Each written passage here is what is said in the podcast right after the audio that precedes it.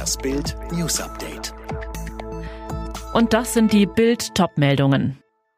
Aufstand in Merkels CDU gegen den Endlos-Lockdown. Der Lockdown-Frust bei den Deutschen wird immer größer. Die Wut entlädt sich mittlerweile auch in der Partei von Kanzlerin Angela Merkel. CDU-CSU-Fraktionschef Ralf Brinkhaus beschwerte sich im Bundestag über das Impfdebakel. Es sei unwürdig, dass über 80-Jährige stundenlang in Telefonhotlines festhingen, um einen Impftermin zu bekommen. Eine Breitseite gegen die gesamte Regierung. Zuvor hatten Abgeordnete in Brinkhaus Fraktion den Endlos-Lockdown scharf kritisiert. Fraktionsvize Carsten Linnemann, da fährt eine Dampfwalze über unseren Einzelhandel. Wir können keinen Wahlkampf machen in Innenstädten, wenn keine Innenstädte mehr da sind. Die Stimmung kippe in jedem Wahlkreis. Der Hamburger CDU-Abgeordnete Christoph de Vries warnte vor einem Corona-Koller bei den Bürgern. Die Menschen halten es nicht mehr aus. Gastronomie und Hotellerie, die Menschen können nicht mehr gesagt bekommen, haltet weiter durch, kritisierte de Vries. Kretschmanns Frau erkrankt. Grünen Regierungschef schränkt den Wahlkampf ein. Der baden-württembergische Ministerpräsident Winfried Kretschmann zieht sich aus privaten Gründen teilweise aus dem laufenden Wahlkampf für die anstehende Landtagswahl am 14. März zurück. Seine Frau sei an Brustkrebs erkrankt, teilte er über das Staatsministerium in Stuttgart mit. Seine Regierungsgeschäfte werde er aber weiterführen. Auch die Kandidatur des grünen Spitzenkandidaten bei der Landtagswahl sei nicht betroffen, erklärte Regierungssprecher Rudi Hochfliet gegenüber der Bild. In seiner Mitteilung schreibt Kretschmann wörtlich, meine Frau Gerlinde ist an Brustkrebs erkrankt. Es geht ihr den Umständen entsprechend, es kommen aber nun schwere Zeiten auf sie zu. Ich will für sie da sein, so gut es geht.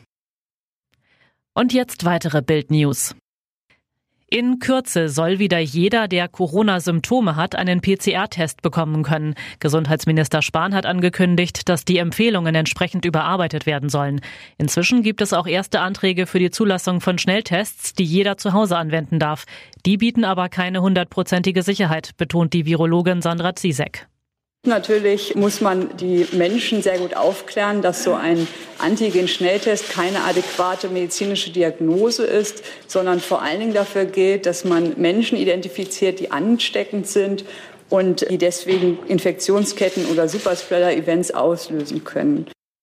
Für Tschechien, die Slowakei und das österreichische Bundesland Tirol gelten ab Sonntag harte Beschränkungen für die Einreise nach Deutschland. Grund ist das dortige Auftreten der Corona-Mutationen. Wer einreisen will, muss sich auf das Virus testen lassen und in Quarantäne. Das Tauziehen um ein Lieferkettengesetz hat ein Ende. Union und SPD haben sich nach monatelangem Streit endlich auf einen Kompromiss geeinigt. Ziel ist es, dafür zu sorgen, dass auch Lieferanten im Ausland die Menschenrechte einhalten, Ralf Rose.